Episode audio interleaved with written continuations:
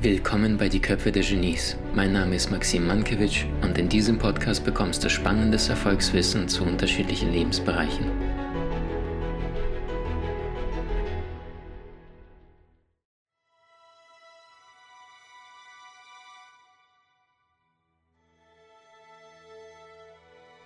Ob das neue Lied in im Autoradio, die Medizin in ihrem Badezimmerschrank, das neue Smartphone in der Tasche oder das leckere Gericht, was sie abends für sich und ihre Liebsten zubereiten. All diese Dinge haben eins gemeinsam. Sie verdanken ihre Existenz der Kreativität. Das Erstaunliche dabei jedoch ist, dass obwohl wir Tag für Tag von der menschlichen Schöpferkraft nur so umgeben sind, die Kreativität an sich etwas Magisches, ja fast schon Geheimnisvolles hat. In dem Film Amadeus gibt es zwei Protagonisten. Den genialen Wolfgang Amadeus Mozart links im Bild und seinen Widersacher Antonio Salieri. In der Mitte des Films kommt es zu einer Passage, in der Salieri mit sich und seinem Schicksal hadert. Wütend appelliert er an den Allmächtigen mit der Frage, warum dieser ihm zwar genug Talent gab, um die Genialität von Mozart zu erkennen, aber nicht genug, um selbst eine derart außergewöhnliche Musik zu komponieren. Das Schönste an der Kreativität aus meiner Sicht jedoch ist, dass sie keine Grenzen hat. Wenn Sie heute Abend das Guinness Buch der Rekorde aufschlagen, um nachzuschauen, wo denn das höchste Gebäude der Welt steht, so landen Sie unweigerlich in Dubai. Burj Khalifa, wie die Araber ihr Meisterwerk nennen, misst eine Gesamtlänge von 828 Meter und verteilt sich über 189 Stockwerke. Um das ganze Gebäude mobil zu halten, hat man gleich 57 Fahrstühle eingebaut. 57 Fahrstühle. Doch so gewaltig dieser Koloss aus Beton und Stahl auch ist, noch vor ein paar Jahren war da nichts weiter als eine winzig kleine Idee im Kopf eines Menschen. Genauer im Kopf von Adrian Smith, ein mittlerweile weltberühmter Architekt aus Chicago. In den nächsten ein paar Minuten geht es um unsere vielleicht wichtigste Fähigkeit, die das Überleben auf diesem Planeten erst möglich macht. Es geht darum, Dinge zu kreieren, die es vorher nicht gab. Tauchen wir mal ein in die Praxis. Ich habe ähm, Ihnen Leonardo da Vinci mitgebracht. Da Vinci war nicht nur ein außergewöhnlicher Künstler, Bildhauer, Maler, Architekt, Ingenieur, Naturforscher, Philosoph, sondern er hat sich auch ganz besonders für den menschlichen Körper interessiert. So schnitt er beispielsweise über 30 hingerichtete Männer und Frauen auf, zersägte Knochen und Schädel und studierte das menschliche Muskel- und Nervensystem. Da Vinci wusste durch seine anatomischen Studien damals wesentlich mehr als die meisten Ärzte zu seiner Zeit. Und wenn wir uns anschauen, was dieser Mensch in einem einzigen Leben geleistet hat, dann ist es nicht verwunderlich, dass oft der Begriff Jahrtausendgenie fällt, wenn wir uns über ihn unterhalten. Der war nicht nur seiner Zeit weit voraus, sondern er hat sich gigantische Wissensnetze zu unterschiedlichen Fachbereichen aufgebaut. Jetzt ist die Frage, was können Sie tun, um Wissensnetze aufzubauen? Steigen wir mit dem Tipps ein. Brain Gym, Tipp Nummer 1. Brain steht fürs Gehirn, Gym für Gymnastik. Das heißt, machen wir ein praktisches Beispiel. Wenn Sie einmal Ihre kleinen Finger so in die Luft halten, perfekt, und jetzt einmal oberhalb und unterhalb der Lippen platzieren und sanft hin und her bewegen. Sie sehen ganz fantastisch dabei aus. Ich habe ein so, umso besseres Bild. Wunderbar. Jetzt denken Sie sich, was soll der Quatsch? Ähm, in dem Moment, was Sie gerade durchgeführt haben, einige machen es immer noch toll, Jungs ganz motiviert da vorne. Ähm, jedes Mal, wenn wir mit unserem Körper eine Bewegung durchführen, die unser Gehirn so noch nicht kennt, dann entstehen neuronale Verbindungen. Das heißt, Sie können anhand Ihres Körpers einfach neue Wissensnetze aufbauen. Tipp Nummer zwei, Weiterbildung. Ich kann Sie nur beglückwünschen, dass Sie heute Abend hier sind und tollen Speakern zu unterschiedlichen Themenbereichen lauschen. Geben Sie sich selbst einen kräftigen Applaus an dieser Stelle vielleicht.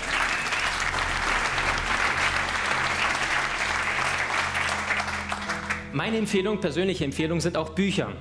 Mal angenommen, Sie lesen jeden Tag 30 Minuten bis eine Stunde, dann ergibt es nach einer Woche ungefähr ein ganzes Buch. Nach einem Jahr sind es ca. 50 Bücher. Ein Durchschnittsdeutscher dagegen liest nur 8,9 Bücher. Die meisten davon sind Romane. Das heißt, nur die wenigsten Bücher sind der persönlichen Weiterbildung gewidmet. 50 Bücher, vier Bücher. Merken Sie, was das für ein gewaltiger Unterschied ist? Und dieser Wissensvorsprung wird sich in Ihrem Leben positiv auf Ihre Finanzen und auf Ihr gesamtes Leben auswirken. Zusatztipp an dieser Stelle, idealerweise verbessern Sie vorher Ihre Lesegeschwindigkeit. So werden Sie nicht nur schneller beim Lesen, sondern gewinnen noch zusätzlich wertvolle Zeit für ihre anderen Aktivitäten im Alltag. Wenn Sie jetzt aber sagen, ich habe keine Zeit zum Lesen, sage ich kein Problem. 53 Prozent der Deutschen sind täglich mit dem eigenen Pkw zur Arbeit unterwegs. Eine einfache Strecke dauert 26 Minuten. Das heißt, wir sind täglich fast eine ganze Stunde zur Arbeit mit dem Pkw unterwegs. Wenn Sie noch zusätzlich den Stau dazu nehmen und die ganzen Einkaufstouren, dann sind Sie ruckzuck bei 300 bis 500 Stunden im Jahr. Das wiederum entspricht einem ganzen Semester in einer staatlich anerkannten Universität, was Sie ganz so nebenbei mitnehmen würden. Und Tipp Nummer drei, Gehirnjogging. Kommen wir zur Möglichkeit Nummer eins. Mal angenommen, Sie haben ein Problem und Sie grübeln über dieses Problem und Ihnen fällt einfach nichts ein. Sie machen sich den ganzen Tag Gedanken, Gedanken, Gedanken und Ihnen fällt absolut nichts ein. Und dann gehen Sie abends möglicherweise spazieren oder unter eine heiße Dusche und plötzlich fliegt Ihnen die Lösung wie von selbst zu. Schon mal erlebt? Wer von Ihnen hat das schon mal erlebt? Der Grund dafür befindet sich rechts direkt neben Ihrem rechten Ohr. Das ist der Teilbereich des Gehirns, wo eine ganz besonders hohe Aktivität gemessen wird wenn wir eine solche Einfälle haben.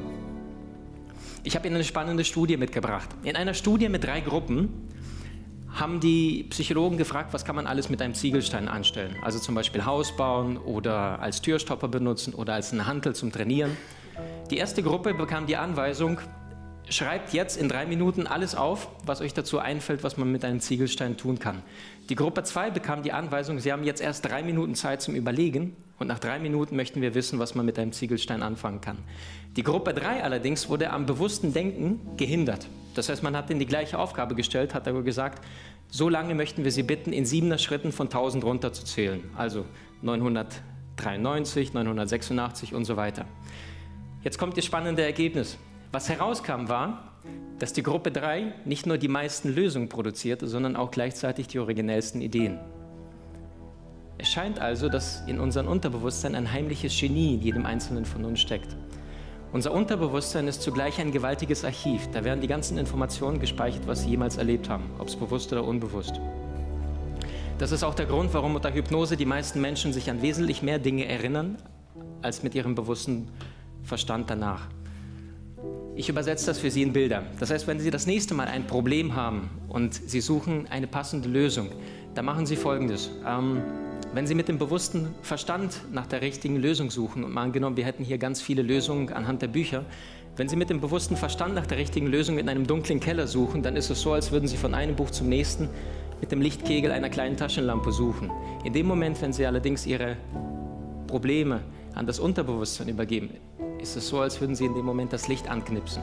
Und Ihr einziger Job ist es, sich zu entspannen. Ein paar praktische Beispiele. Ludwig van Beethoven, der Mann klagte über Gehörleiden bereits seit seinem 28. Lebensjahr. Mit Mitte 40 war er dermaßen taub, dass er schriftlich mit seinen Mitmenschen kommunizieren konnte oder musste. Wissen Sie, was es für einen Musiker bedeutet, wenn man nichts mehr hört? Das ist wie für einen Handwerker, seine beiden Hände zu verlieren. Das heißt, der Mann war quasi auf seine Eingebung, seine Einfälle angewiesen. Wann, wann auch immer er solch eine hatte, sprang er ans Klavier und begann zu spielen. Das konnte so über mehrere Stunden gehen. Zeit spielte dabei überhaupt keine Rolle, sei es mitten in der Nacht oder früh am Morgen. Das wiederum hatte natürlich Konsequenzen und so wurde ihm einmal bereits nach drei Wochen gekündigt. Der Grund? Geräuschvolles Verhalten. Insgesamt war Beethoven recht schwieriger Charakter, der ist innerhalb von 30 Jahren über 30 Mal umgezogen. Oder nehmen Sie Salvador Dali. Dali war ein wahnsinns kreativer Geist. Ähm, als Dali mal gefragt wurde, wie kommen Sie dazu, so verrücktes Zeug zu malen, sagte er, meine Bilder sind von Hand gemalte Fotografien des konkret gemachten Irrationalen. In vielen Fällen sind sie die bildhafte Wiedergabe der genauen Erinnerung an meine Tag- und Nachtträume. Kommen wir zu den Tipps. Was können Sie also konkret tun, wenn Sie das nächste Mal so einen Einfall provozieren möchten? Entspannen Sie sich. Schließen Sie die Augen, legen Sie sich auf die Couch, machen Sie eine kurze Pause. Die meisten Menschen denken, dass wenn wir uns entspannen, dann passiert gar nichts. Es ist allerdings genau das Gegenteil. Die vorderen Hirnregionen kommunizieren ganz besonders mit den hinteren Hirnregionen. Das passiert in der Regel sehr, sehr selten, aber dann, wenn wir uns entspannen. Und Tipp Nummer eins gleichzeitig, das Kontrollbewusstsein des Menschen, das sitzt hier vorne, das ist der Frontallappen, das fährt runter. Und das wiederum sorgt dafür, dass diese kreativen Einfälle aus dem Unterbewusstsein hochgespült werden können. Tipp Nummer zwei, die Farbe Blau. Wann auch immer Sie wieder das nächste Mal ein Problem haben, umgeben Sie sich in blaue Umgebung. Zum Beispiel gehen Sie in ein Büro, wo blaue Wände sind oder in Papier drucken Sie sich auf dem blauen Papier etwas aus. Oder gehen Sie in den Himmel und schauen Sie gegen den Himmel. Warum Farbe Blau? Unser Gehirn assoziiert automatisch mit der Farbe Blau Ozeane, Himmel, weite Horizonte. Alleine die Farbe selber sorgt dafür, dass wir uns entspannen und gleichzeitig kreativer werden. Und Tipp Nummer drei, Musik. Ganz besonders eignet sich, ich weiß, sind jetzt nicht viele Fans davon, die klassische Musik. Das ist die Barockmusik von Vivaldi, Händel oder Bach. Warum klassische Musik? Die Forscher haben festgestellt, dass diese Musik eine Taktfrequenz von 60 bis 70 Schlägen pro Minute hat. Das wiederum sorgt dafür, dass unser Gehirn in so eine, so eine entspannte Atmosphäre reinkommt und wir werden automatisch kreativer. Möglichkeit Nummer zwei. Ähm, Möglichkeit Nummer zwei heißt die Weiterentwicklung von Ideen. Die wenigsten Dinge sind wirklich neu. Die meisten neuen Ideen basieren auf den bereits bestehenden Konzepten von den Vorgängern. Mit am besten praktisch umgesetzt hat es Thomas Edison. Edison formulierte es mit den Worten, wann auch immer ich etwas Neues erfinden möchte, lese ich zunächst alles darüber, was jemals geschrieben worden ist. Ich nehme die Ergebnisse von 1000 Experimenten als Ausgangspunkt und führe dann 1000 weitere durch. In einem anderen Kontext sagte Edison, ich bin ein guter Schwamm. Ich sauge Ideen auf und mache sie nutzbar. In vielen Fällen gehörten meine Ideen ursprünglich den Menschen, die sich nicht die Mühe gemacht haben, diese weiterzuentwickeln. Einstein formulierte es ähnlich. Einstein sagte, der Schlüssel zur Kreativität ist es, all seine Quellen zu verstecken. Wo ich das das erste Mal gehört habe, da dachte ich, was ist denn mit den Großen los? Die haben ja scheinbar alle voneinander gestohlen. Ist in der Tat so. Die wenigsten Dinge sind wirklich neu. Wer von Ihnen liest gerne? Sehr schön. Der Erfinder des Buchdrucks, Johannes Gutenberg, hat sich ebenfalls nach diesem Prinzip bei der damals bestehenden Weinpresse bedient. Das heißt, es gab damals schon das Konzept der Weinpresse. Sehen Sie den, den, den Stab in der Mitte zwischen den beiden Holzbalken. Dieses existierte bereits zuvor. Und alles, was Gutenberg gemacht hat, der ergänzte das mit zwei waagerechten Platten und den beweglichen Lettern, um die Bücher drucken zu können. Oder gehen wir in die Luftfahrt. Die beiden Pioniere der Luftfahrt, das sind die beiden Herren, Wilbur und Orville Wright, das waren die ersten beiden Menschen, die mit einem Motorflugzeug im Jahr 1903 vom Boden abhebten. Die erste Strecke dauerte nur zwölf Sekunden, aber es war ein kleiner Start. Das ist soweit bekannt. Was allerdings die wenigsten wissen, ist, dass die beiden Brüder zuvor eine Fahrradwerkstatt besaßen. Das heißt, sie nutzten ihr Wissen bezüglich der Aerodynamik, des Kettenantriebs oder auch der Leichtbauweise und übertrugen das später auf die, äh, auf die Luftfahrt. Schauen wir uns selbst ein Beispiel an. Wenn Sie mal schauen, hier vorne die Propeller rechts und links, erinnert das doch schon sehr mit seinem Kettenantrieb an ein Fahrrad oder die Räder unterhalb des Flugzeugs. Wer dieses Prinzip ganz hervorragend beherrscht, ist übrigens auch die Werbeindustrie. Ich habe Ihnen ein paar Beispiele mitgebracht. All you can eat. Eine Werbung von McDonald's, ich glaube in Japan haben sie sie platziert. Die Sprite-Dusche am Strand. Die lecker Pasta von Mondo. Zeckenspray für ihren Hund an einem Bahnhof gelegen, von oben die Perspektive, großartige Färbung, wie ich finde. Und hier was Leckeres für die Damen, also die Schokolade meine ich. Und zu guter Letzt? Emma.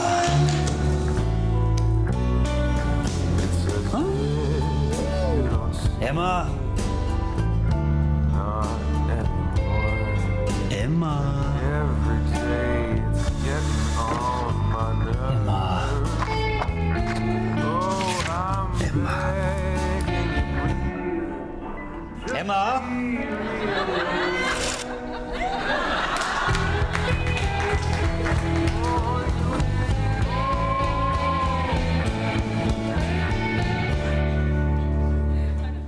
Glaube, der hat es jetzt verstanden.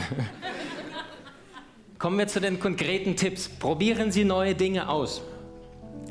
Aus der Gehirnforschung wissen wir heute, dass 60.000 Gedanken ein Durchschnittsmensch pro Tag hat. 95 Prozent davon sind die gleichen wie ein Tag zuvor. Wenn wir uns das anschauen, dann ist es nicht verwunderlich, dass die wenigsten Menschen sich als kreativ bezeichnen würden. Wie denn auch? Sie tun die ganze Zeit das Gleiche. Tipp Nummer zwei: Führen Sie ein Ideenbuch. Das kann auch in digitaler Form an einem Computer sein. Notieren Sie Ihren Ideenbuch alles, was Ihnen nur halbwegs brauchbar vorkommt. Denn Ihre Idee von heute kann in zwei Jahren Ihren Erfolg von morgen bedeuten. Ich selbst mache das seit meinem zwölften Lebensjahr und habe schon einiges an Quatsch von mir selbst gelesen, aber auch gleichzeitig an Dingen, wo ich damals das runtergeschrieben habe und heute profitiere ich ganz extrem davon. Und Tipp Nummer drei ist Leidenschaft. Haben Sie den Mut, Dinge weiterzuentwickeln. In einer Studie mit über 2000 Wissenschaftlern hat man festgestellt, dass diejenigen Wissenschaftler, die die bahnbrechendsten Arbeiten veröffentlichten, auch gleichzeitig diejenigen waren, die die meisten untauglichen Ideen hervorbrachten. Das ist vergleichbar mit einem Schiff, das rausfährt und der Fischer wirft einmal seine Netze raus. Wenn er Glück hat, hat er möglicherweise einen guten Fang erzielt. Wenn er allerdings die Netze 100 Mal rauswirft, 1000 Mal, dann braucht er kein Glück mehr. Dann hat er sich dieses erarbeitet. Künstler wie Picasso waren deswegen so erfolgreich, weil die wesentlich mehr gearbeitet haben. Allein der Picasso hat über 50.000 Exponate in seinem Leben geschaffen. Zusammenfassend können wir sagen, in der Kreativität schlägt die Quantität die Qualität. Abschließend lade ich Sie ein auf meine Seite bei Facebook. Die ist mittlerweile jetzt seit sechs Monaten alt. Da sind jetzt, glaube ich, 14.000 Menschen plus minus. Da kriegen Sie kreative Impulse, da haben Sie ein paar Gehirn- und Übungen. Da können Sie aber auch gleichzeitig ein paar konkrete Tipps aus unterschiedlichen Themen und Lebensbereichen erhalten und erfahren ein bisschen was, wie haben den, die kreativen Genies getickt. Abschließend möchte ich Sie einladen, mit mir eine kleine Zeitreise zu machen. Die meisten von Ihnen werden das Gemälde von Leonardo da Vinci kennen. Das ist das Gemälde Das letzte Abendmahl. Im Jahre 1495 befindet sich da Vinci in Mailand. Er bekommt den Auftrag von Ludovicus Forza, das war damals sein, sein Herr, zur Anfertigung dieses Bildes. Damals sieht sich Leonardo da Vinci mit einem großen Problem gegenüber konfrontiert denn er zeichnet all seine Charaktere anhand von bestehenden Modellen, also anhand von konkreten Menschen, die er draußen begegnet, denen er draußen begegnet. Das Bild ist innerhalb von ein paar Monaten größtenteils fertig und es fehlen die beiden Haupt, Hauptcharaktere, das ist das Gute im Jesus in der Mitte und das Böse und das Verräterische im Judas, das ist dieser junge Mann hier. Eines Tages, Leonardo geht in eine Kirche, er setzt sich hin und schaut den Menschen in einem Chor zu, wie sie da vorne singen, als er plötzlich einen jungen Mann erkennt. Er sieht von Weitem und erkennt in ihm weiche Gesichtszüge, ganz sanfte Augen. Als die Zeremonie vorbei ist, geht er zu dem jungen Mann hin und weiht ihn ein. Der junge Mann willigt ein, der lädt ihn in seine Werkstatt und so entsteht Jesus. Es vergehen drei Jahre. Der Herzog, der das Bild in Auftrag gegeben hat, macht ihm immer mehr Druck und sagt, jetzt bring das Bild endlich zu Ende. Doch Da Vinci verzweifelt, egal wohin er nur schaut, er findet einfach keine passenden Charaktere oder keinen passenden Charakter für sein Bild, für, seine, für seinen Judas. Eines Tages, er geht in einem Waldstück spazieren, als er links im Graben eine Gestalt bemerkt. Als er näher kommt, sieht er einen Mann in zerrissener Kleidung, ungepflegt, unrasiert, deutlich nach Alkohol stinkend. Als er den Mann umdreht, weiß er sofort, das ist mein Judas. Er erkennt selbstsüchtige, egoistische Augen und Gesichtszüge, die von Leid und Schmerz geplagt sind. Weil der Mann nicht ansprechbar ist, bittet Leonardo seine Helfer, den Mann in seine Werkstatt zu tragen. Weil das wenig Zeit ist, beginnt Leonardo da Vinci sofort mit der Arbeit. Und als der letzte Pinselstrich fertig ist, kommt der Betrunkene allmählich zu sich. Er schaut sich um. Plötzlich bemerkt er das Bild. Und dann sagt er, ich kenne das Bild. Dann sagt Da Vinci, du Dummkopf. Niemand kennt das Bild. Da sagt der Mann, oh doch, ich kenne das Bild. Ich war schon mal hier, vor ungefähr drei Jahren. Damals hast du den Mann in der Mitte von mir abgezeichnet. Doch dann ist mir etwas Furchtbares widerfahren und mein Leben hat eine ganz andere Wendung genommen. Die Legende zeigt, dass das Leben nicht immer so verläuft wie geplant. Doch unabhängig davon, was im Äußeren geschieht, glaube ich ganz, ganz fest daran, dass jeder Mensch sein, Schicksal ein Stück weit selbst gestalten kann. Aus diesem Grund möchte ich Sie ermutigen, an sich und Ihre Wünsche zu glauben und an Ihren Zielen festzuhalten. Ich verabschiede mich von Ihnen mit den Worten von Paulo Coelho. Der sicherste Ort für ein Schiff ist der Hafen, aber nicht dafür wurden Schiffe gebaut. Vielen Dank.